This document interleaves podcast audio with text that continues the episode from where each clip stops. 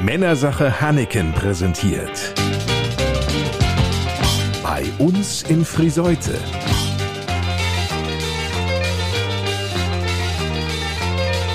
Der HGV-Podcast für die Eisenstadt mit Lars Kors.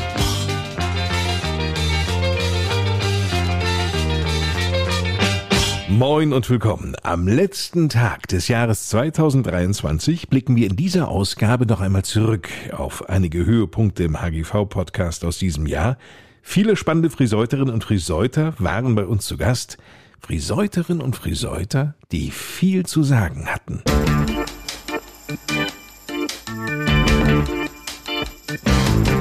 Beginnen wir mit den Schulen, und zwar mit der Heinrich von Euter Schule, der Oberschule Friseute in Alteneute und deren Rektor Rasmus Braun. Die Heinrich von Euter Schule trägt zum wiederholten Male das Gütesiegel startklar für den Beruf. Das Siegel dürfen wir jetzt für 22 bis 27 wieder tragen und dann haben wir 25 Jahre abgeschlossen. Das haben in ganz Nordwest-Niedersachsen, also von der Ems, Weser bis knapp an die Elbe ran, nur vier Schulen bisher dann geschafft, die in diesem Zeitraum da sind. Das Ganze existiert seit 2002. Darauf können wirklich viele, die sich hier an der Heinrich von Euter Schule für dieses Siegel einsetzen, auch stolz sein. Die Schule muss sich also immer wieder behaupten und sich um dieses Gütesiegel bewerben. Vor allem überzeugend dokumentieren, dass sie ihre Schüler wirklich für den Beruf startklar macht. Es gibt drei Kategorien, in die man die Projekte, die man an der Schule macht, einteilen kann. In diesen drei Kategorien haben wir 54 Projekte verankert. Das geht, sage ich mal, vom Praktikum bis hin zur Beratung durch die Arbeitsagentur, dass wir die festverpflichtend mit im Haus haben. Und darum herum haben wir unterschiedliche Maßnahmen gestrickt. Beispielsweise die Schülergenossenschaft. Also wir haben äh, mit dem Genossenschaftsverband ähm, ja, eine Schülergenossenschaft, wo vier Schülerfirmen praktisch angesiedelt sind. Diese Schülerfirmen, ähm, ja, das ist einmal Brötchen to go, das heißt, die Schüler schmieren und verkaufen Brötchen für die anderen Schüler. Dann haben wir eine Fahrradwerkstatt, wir haben ein Schulkiosk, möchte ich das nennen, wo Getränke und auch Snacks nochmal gekauft werden können, zusätzlich zu Brötchen to go oder der Brötchenfirma.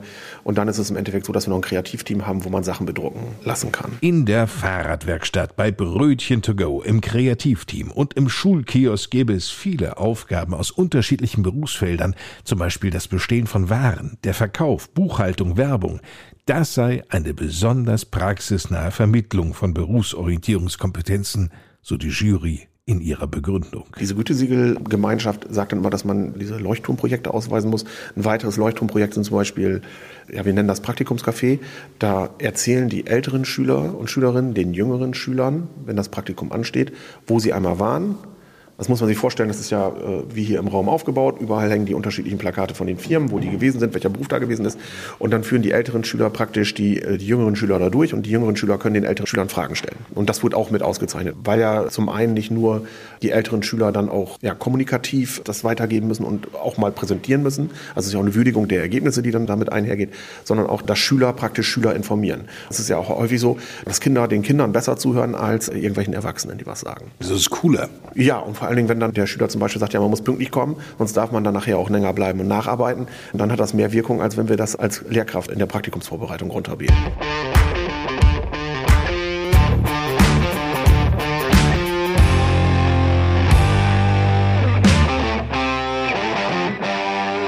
Startklar für den Beruf zu sein.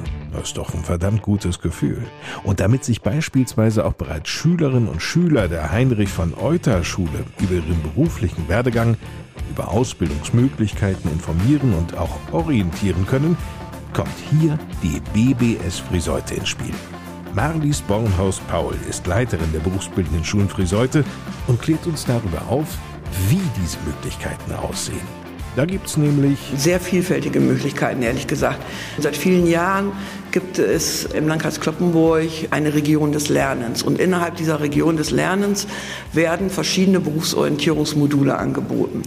Zu den Modulen kommen dann Schüler der allgemeinbildenden Schulen aus der achten, manchmal auch aus der neunten Klasse zu uns in die Schule und lernen verschiedene Berufsbereiche kennen. Also den Bereich Pflege, Hauswirtschaft, Sozialpädagogik, Technik, Wirtschaft was das Herz begehrt. Das äh, läuft über sechs Wochen jeweils und dann ist die nächste Gruppe dran.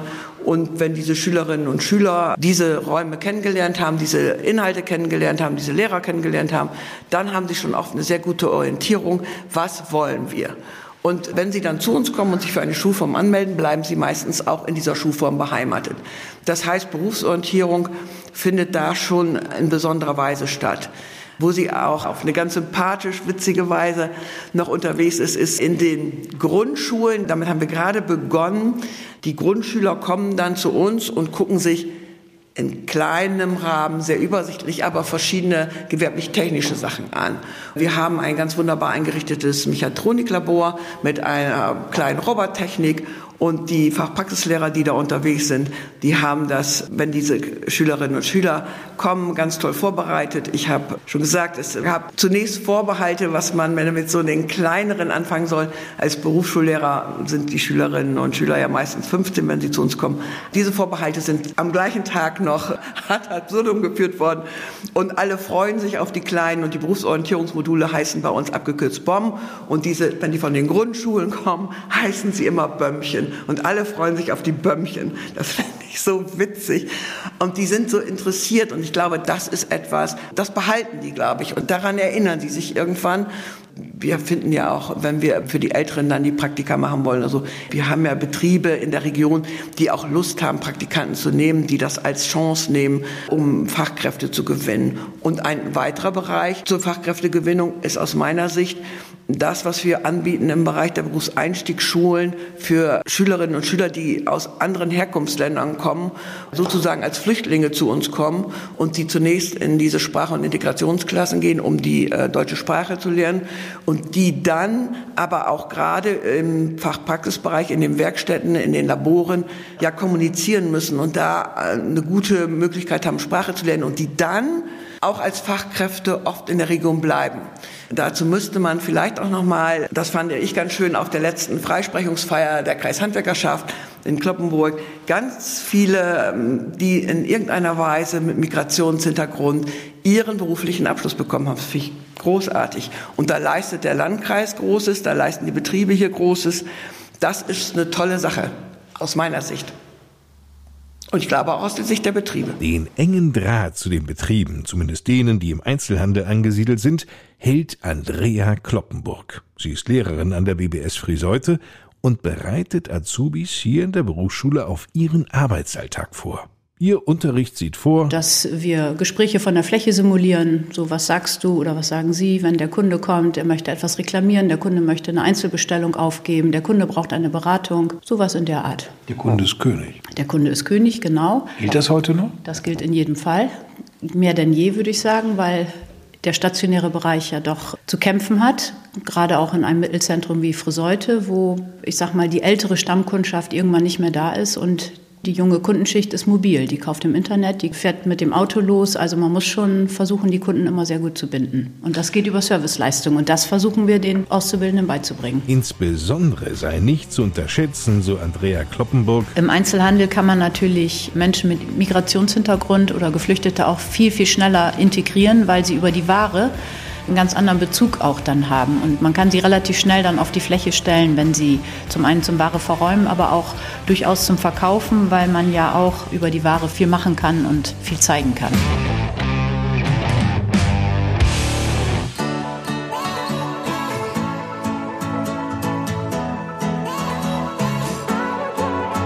Wenn es um das Thema Integration geht, so können unsere Gäste von der Caritas, die den HGV-Podcast bei uns in Friseute in 2023 bereicherten, wirklich eine Menge erzählen. Angefangen bei Michael Knielangen vom Caritas Sozialwerk St. Elisabeth. Der Friseuter leitet das Flüchtlingswohnheim in der Spreestraße und erzählt, mit welchen Bedürfnissen und Wünschen die Geflüchteten auf ihn zukommen. Also die erste Frage, die immer kommt, ist tatsächlich, ich möchte gerne einen Sprachkurs machen. Ich möchte gerne einen Integrationskurs machen. Da muss ich dann tatsächlich immer vermitteln. Das ist natürlich klar, dass ich mit der Volkshochschule, mit dem Bildungswerk in Kontakt trete. Wann finden die nächsten Sprachkurse statt? Weil das ist mir ganz, ganz wichtig. Das ist mir ein Anliegen, dass Flüchtlinge halt sich integrieren, aber auch die Sprachen lernen. Dazu gehört halt auch das Café International. was halt jeden zweiten und vierten Freitag im Franziskushaus stattfindet, um halt einfach die Möglichkeit zu geben, dort auch wieder mit Einheimischen die Sprache zu sprechen, sich auszutauschen. Das Café International. Ein Treffpunkt, an dem Menschen unterschiedlichster Herkunft sich mit anderen austauschen können, um denen, die hier neu und auf der Suche sind, Hilfestellung zu geben. Auch das ist eine Form der Willkommenskultur. Ein besonderer Treffpunkt ist auch der Salon Werner in der Wasserstraße 26. Der ehemalige Friseursalon wurde vom Caritas-Verein Alten Eute übernommen und neu eingerichtet. Barbara Mittendorf, sozusagen die Chefin im Salon Werner. Der Salon Werner ist jetzt ein ganz offenes Kontakt- und Begegnungsangebot für alle Menschen. Also jeder kann kommen, weiter schnacken, weiter klönen, weiter sich austauschen. Aber ganz besonders ist es eben ein Kontakt- und Begegnungsangebot für Menschen, die an einer psychischen Erkrankung leiden, an einer chronischen langjährigen Depression, an einer Schizophrenie, für die Menschen eben ganz besonders. Menschen mit Beeinträchtigungen und deren Familien unterstützt der Caritas-Verein Alten Eute mit dem familienentlastenden Dienst, der seit knapp 30 Jahren im Landkreis Kloppenburg aktiv ist. In unserer Podcast-Reihe erzählten Katja Braun und Stefanie Oltmann, wie diese Angebote aussehen. Wir bieten Entlastungsleistungen für Familien, mit Kindern mit äh, geistiger oder körperlicher Beeinträchtigung, genauso Betreuungsleistungen und Freizeitangebote für Kinder, Jugendliche und Erwachsene mit Beeinträchtigung im gesamten Landkreis Kloppenburg an. Einerseits betreuen wir Familien mit den Helfern, dann haben wir das familienentlastende Zentrum, wir nennen es auch FEZ in Kloppenburg, dann bieten wir Gruppenangebote an, wie Tanzen, Kreativgruppe und Freizeiten und wir sind da als Koordinatoren, um dieses zu organisieren. Der FED. Der familienentlastende Dienst genießt eine große Bedeutung. Genauso wenngleich auch in einem völlig anderen Bereich, Carla. Carla steht für Caritas Lebensmittelausgabe, eine Initiative der Gemeinde Caritas für das Dekanat Friseute. Im HGV-Podcast erzählt Eckhard Drees, der zuständige Referent für die Gemeinde Caritas, von den vielen Menschen bei uns in der Eisenstadt, die die Tafel, die Carla mit Lebensmitteln unterstützt, für die die Tafel existenziell wichtig ist. 400 Körbe geben wir aus, das heißt also, es sind in Menschen aus so 1700 Menschen, die äh, von hier aus dann auch versorgt werden mit Lebensmitteln. Also es ist schon ja, so ein kleineres Dorf. Ne?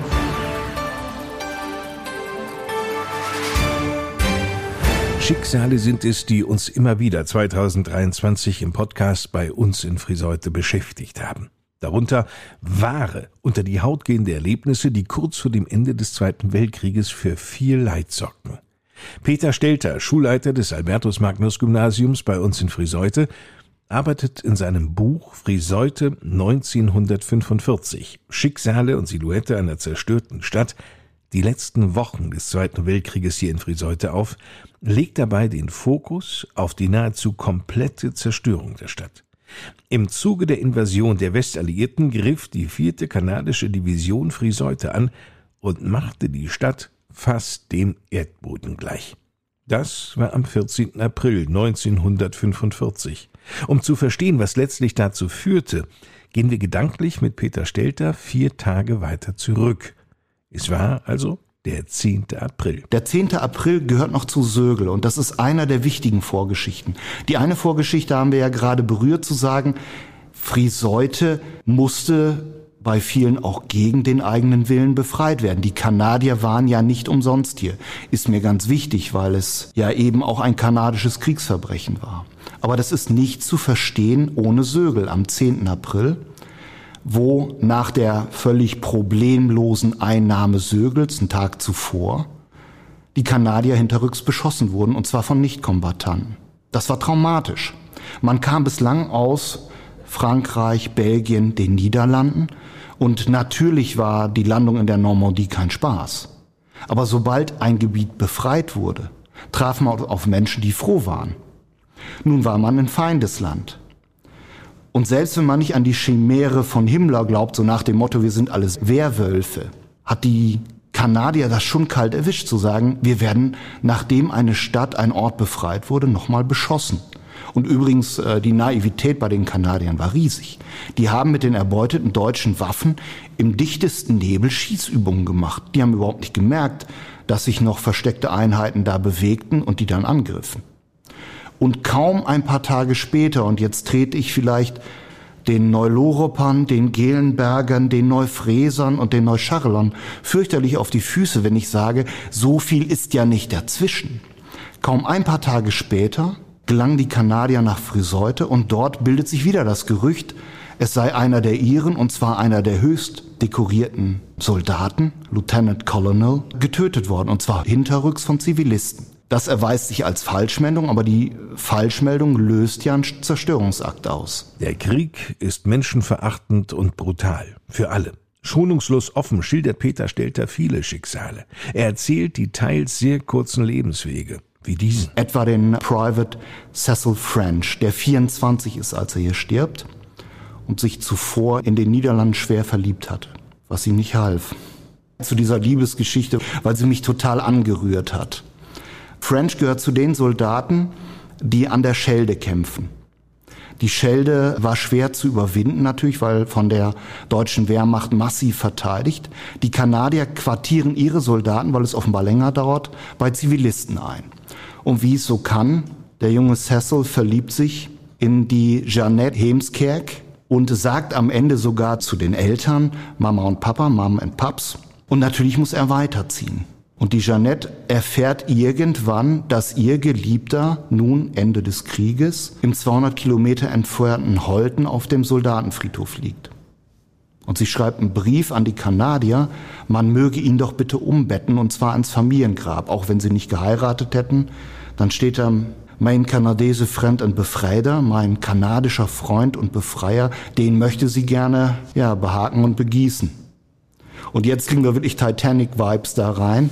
50 Jahre später, Jeannette wird ja jetzt eine alte, hutzlige Oma gewesen sein, sagt ihrer Enkelin, sie möge doch bitte ihr Schatzkästlein mit Fotos von Cecil dem Dokumentationszentrum in Holten übereignen. Und das hat mich berührt, diese kanadischen Schicksale, die Friseuter Schicksale. Man kann Krieg, Kriegsopfer nicht begreiflich machen, wenn man einfach nur Zahlen hat. Selbst wenn es 20 Millionen Gefallene oder Tote sind berühren tun ein Schicksale. Friseute 1945. Schicksale und Silhouette einer zerstörten Stadt von Peter Stelter gibt es für 29,80 Euro in der Friseuter Buchhandlung Schepers oder aber auch über den Online-Shop des Heimatbundes für das Oldenburger Münsterland.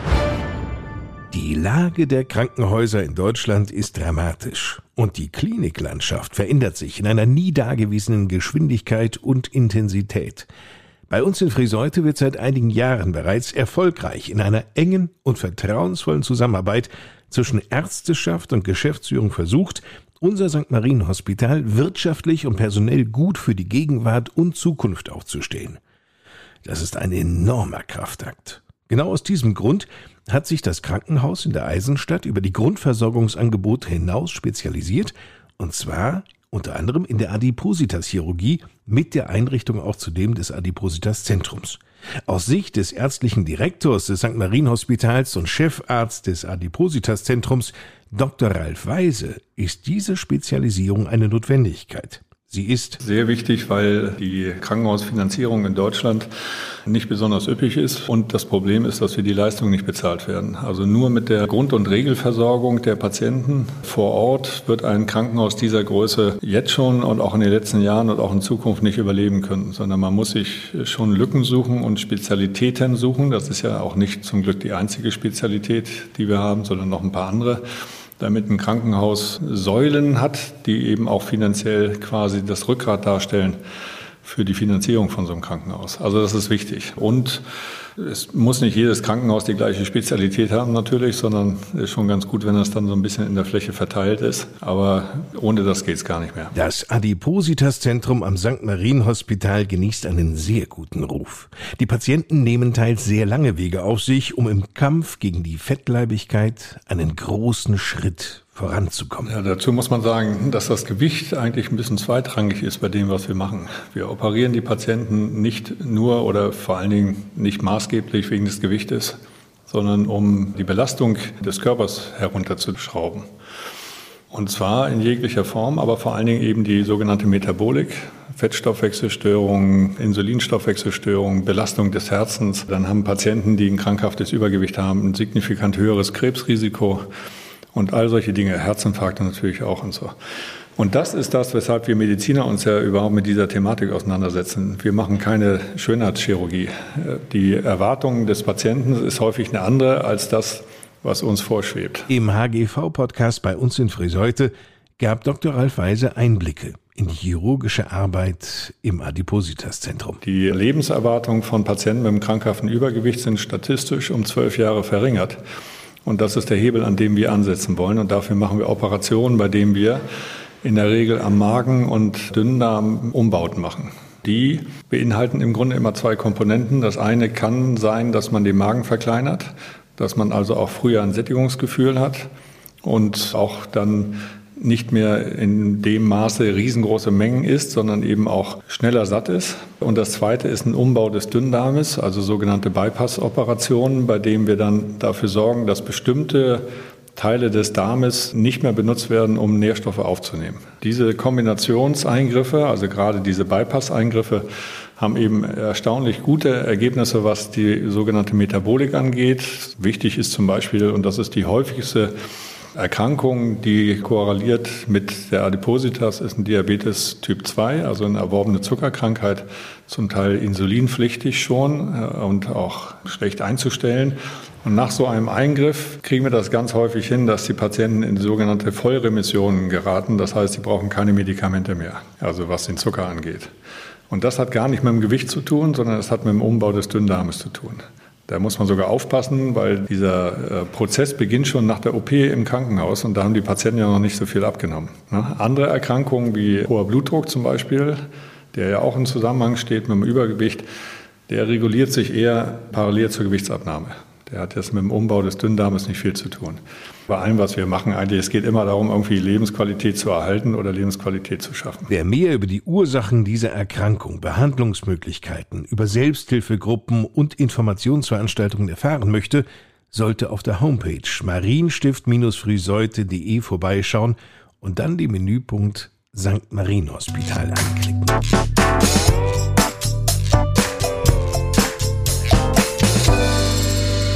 Bleiben im St. Marien Hospital. Drei Ärztinnen von dort erzählten uns im Podcast von der Palliativmedizin, die hier bei schwerst erkrankten Patienten angewandt wird. Eine dieser drei Ärztinnen ist Dr. Corinna Drebenstedt, Chefärztin auf der Inneren des St. Marien Hospitals. Palliativmedizin ist quasi Medizin für Menschen, die eine Krankheit haben, die nicht mehr zu heilen ist und bedeutet, dass man sich um sie kümmert, wie ein Mantel sich um sie legt und ihre Probleme versucht zu lösen, die sie durch ihre Krankheit haben. Medizinisch gesagt ist es Symptomkontrolle, das heißt Symptome wie Schmerzen, Luftnot, Angst werden von uns angeschaut und auch behandelt. Im internationalen Vergleich lag Deutschland lange Zeit ziemlich weit hinten, was palliativmedizinische Angebote betraf.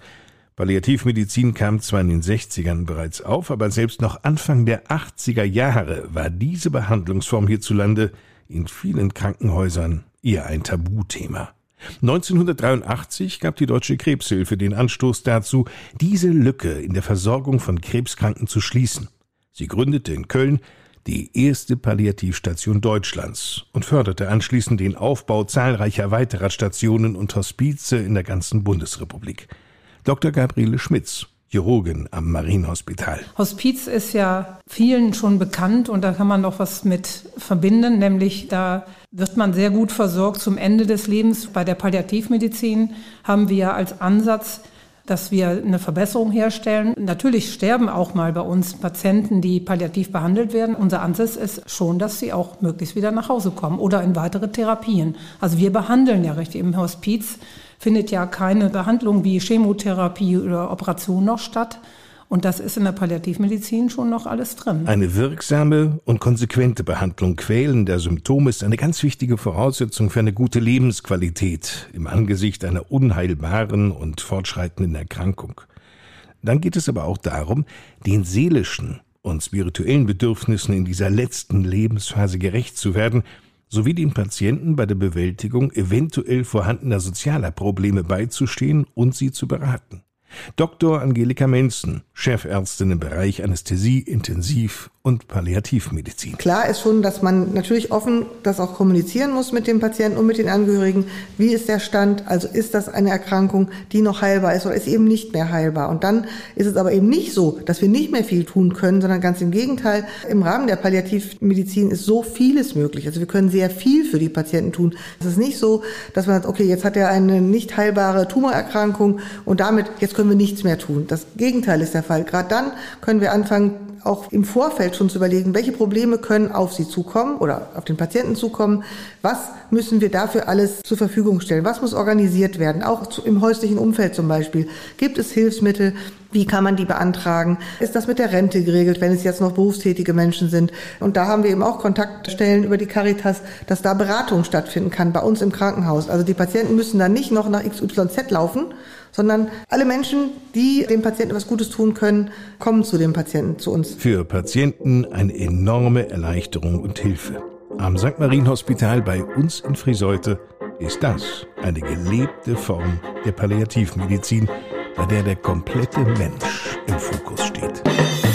Im Vorfeld des Eisenfestes im September, da kam es fraglos zu dem Höhepunkt im Podcastjahr 2023 bei uns in Friseute. Alfred Bullermann, leidenschaftlicher Schmied, Designer und Künstler. Also wenn man mal guckt, dass man vor ewigen Jahren, also ich, ich weiß jetzt nicht mehr ganz genau, ich meine 2012, als man das erste Mal den ehemaligen Herbstmarkt, der mittlerweile eben so nach und nach aus der Stadt gedrängelt wurde, hier in der Kirchstraße im Prinzip wieder äh, zum Leben gerufen hat, besonders in der Langen Straße, äh, und hat den, den Herbstmarkt wieder in die Stadt geholt. Und wir haben das dann mit verschiedenen Spieleaktivitäten dann äh, bereichert. Und das war ein Riesenerfolg. Und daraus ist das Eisenfest entstanden. Und wenn man dann die Eisenfeste sieht, gerade in den ersten Jahren, die wurden ja immer interessanter, weil auch immer mehr interessante Leute kamen. Es kamen auch immer mehr interessante Kollegen von mir hierher, weil sie natürlich gemeinsam mit mir hier irgendwo auch gesehen haben, man kann da richtig was draus machen. Nur wenn dann das Interesse irgendwann nachlässt und man das irgendwie auch nicht mehr, ich sage mal, irgendwo zu würdigen weiß, dann reißt das natürlich ab, dann reißt auch das Engagement ab. Also das wäre sicherlich eine ganz interessante Geschichte gewesen. Die andere Sache ist natürlich eben, dass durch verschiedene Objekte, die hier entstanden sind, ich nenne jetzt nur mal den Eisernen Kreuzweg, wenn ich mal zurückblicke, wie viele Führungen ich alleine da schon gemacht habe, für irgendwelche Kolpingvereine aus Dortmund oder aus Remscheid oder so etwas, die dann hierher gekommen sind, weil sie neugierig waren, was ist denn die Eisenstadt für Leute hier im Norden? Nicht? Was hat das, äh, haben die zu bieten? Und dann kamen die an, die sind immer ganz fasziniert hier wieder weggefahren, weil sie sich das gar nicht vorstellen konnten, dass wir hier eine solche super interessante Geschichte haben. Vielleicht viel älter als im Siegerland, Sauerland oder Österreich. Das Thema Eisen sollte aus Sicht der Stadt doch eher zum alten Eisen gelegt werden. Friseute müsse ein neues, modernes Image erhalten. Und so beschlossen 2023 mehrheitlich Rat und die Verwaltungsspitze im Rathaus, auf den Markennamen Eisenstadt zu verzichten und durch den Claim Friseute verbindet zu ersetzen.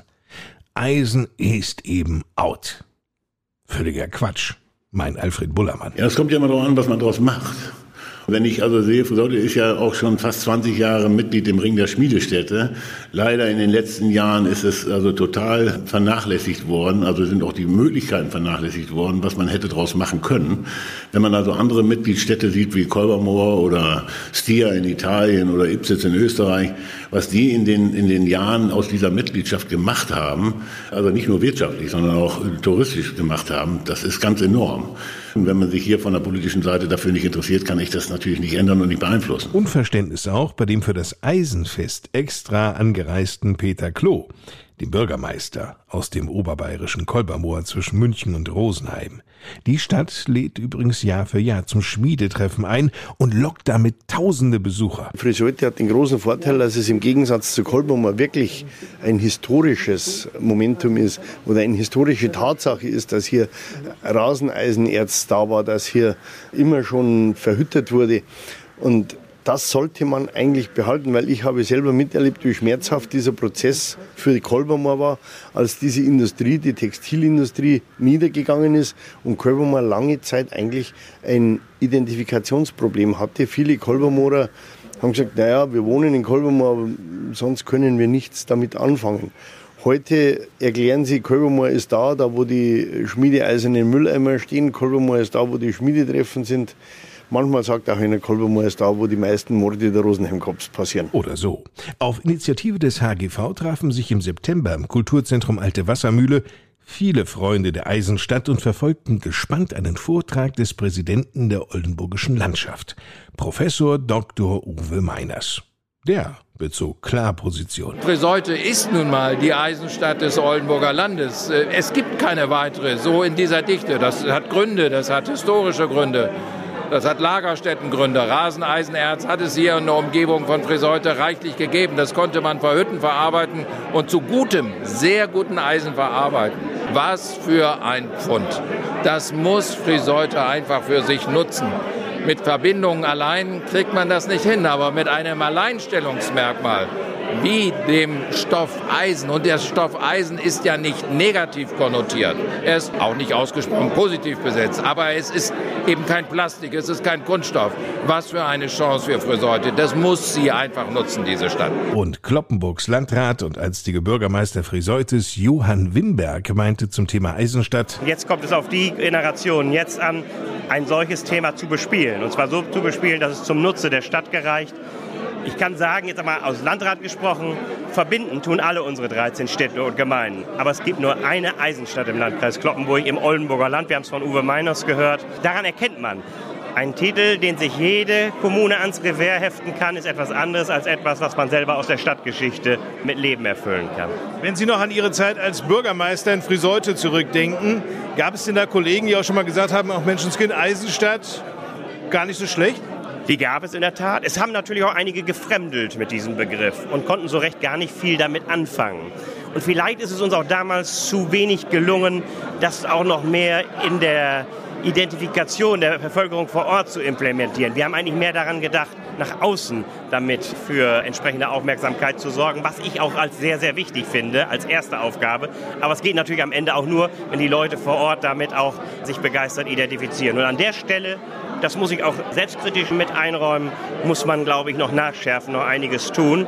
Da ist noch ein bisschen Luft nach oben. Aber wenn das gelingt, ist das eigentlich ein unschlagbares Thema. Oder wie mir mal jemand aus einer anderen Kommune im Landkreis Kloppenburg gesagt hat, ein Sechser im Lotto. Man muss das Geld jetzt nur richtig anlegen. Dazu rät auch der aus Friseute stammende und international renommierte Marken- und Patentanwalt Klaus Göken. Haltet fest an dem Begriff Eisenstadt und lasst da parallel die Stadt ihren Claim Friseute verbindet nutzen. Ich würde mich grundsätzlich in solchen Dingen nie zu sehr von Politik abhängig machen. Da hast du alle paar Jahre neue Spieler an Bord und wenn die Politik mal in einer Legislaturperiode nicht so mitzieht, schied wird Uppe. Rücken durchdrücken, und weitermachen. Da kommen auch andere Zeiten. Ich würde das wirklich versuchen durchzudrücken, denn es bringt nichts, irgendwelchen politischen Trends hinterherzulaufen. Das muss ich gleich dazu sagen. So schnell könnt ihr euch gar nicht ändern. Dann kommst du von links nach rechts, du waberst irgendwo rum. Ihr müsst vor allem das machen, wofür ihr selber hintersteht. Das wäre mein Tipp. Das durchziehen. Ihr habt übrigens als HGV, ich meine, die ganze Kaufmannschaft hier im Sorte, so klein ist sie ja nicht. Überlegt doch mal, die Kontakte zu den Bürgern habt ihr viel mehr als die Politik. Und da würde ich ein eigenes Programm durchziehen, komplett unabhängig von den politischen Dingen. Äh, ihr könnt euch gar nicht alle vier, fünf, sechs Jahre ändern, weil dann ist das völlig Quatsch. Dann brauchen wir über Marke nicht mehr nachzudenken. Wer mehr über dieses Thema erfahren möchte, sollte die Ausgaben 26, 27 und 28 rund um das Thema Eisenstadt hören. Damit sind wir nun fast am Ende dieser 41. Ausgabe unseres HGV-Podcasts bei uns in Friseute. Wir werden eine Pause einlegen, neue Themen und Gesprächspartner suchen. Wenn Sie eine Idee für den Podcast haben, schicken Sie diese gerne über die Homepage hgvfriseute.de slash Kontakt. Wir würden uns sehr darüber freuen. Bleibt mir noch, Ihnen fürs Zuhören zu danken und vor allem ein gutes und gesundes 2024 zu wünschen. Mein Name ist Lars Kors. Die Schlussworte, die gehören dem Vorsitzenden des Handels- und Gewerbevereins Friseute, Frank Hanneken, und seinem Stellvertreter. Markus Block. Wir wünschen allen Hörerinnen und Hörern, allen Kundinnen und Kunden, allen Bürgerinnen und Bürgern der Stadt Friseute Glück, Gesundheit und Zufriedenheit. Wir freuen uns auf ein Wiedersehen, wann und wo auch immer in den Friseuter Geschäften, auf irgendwelchen Events, Veranstaltungen, die hier in der Stadt Friseute stattfinden, ob von der Kaufmannschaft organisiert oder von vielen anderen Vereinen oder Organisationen. Ja, bleiben Sie uns gewogen, denn wir Friseuter, wir sind ein tolles Team, das haben Sie mehrfach im Podcast schon gehört und wir freuen über jeden Besuch uns und wünschen auch einen, natürlich einen guten Rutsch ins neue Jahr und wir werden uns garantiert im nächsten Jahr wiederhören.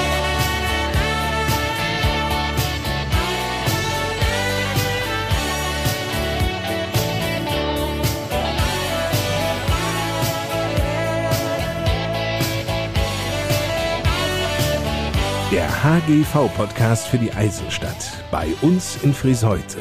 Wurde präsentiert von Männersache Hanneken in der Moorstraße 3 in Friseute.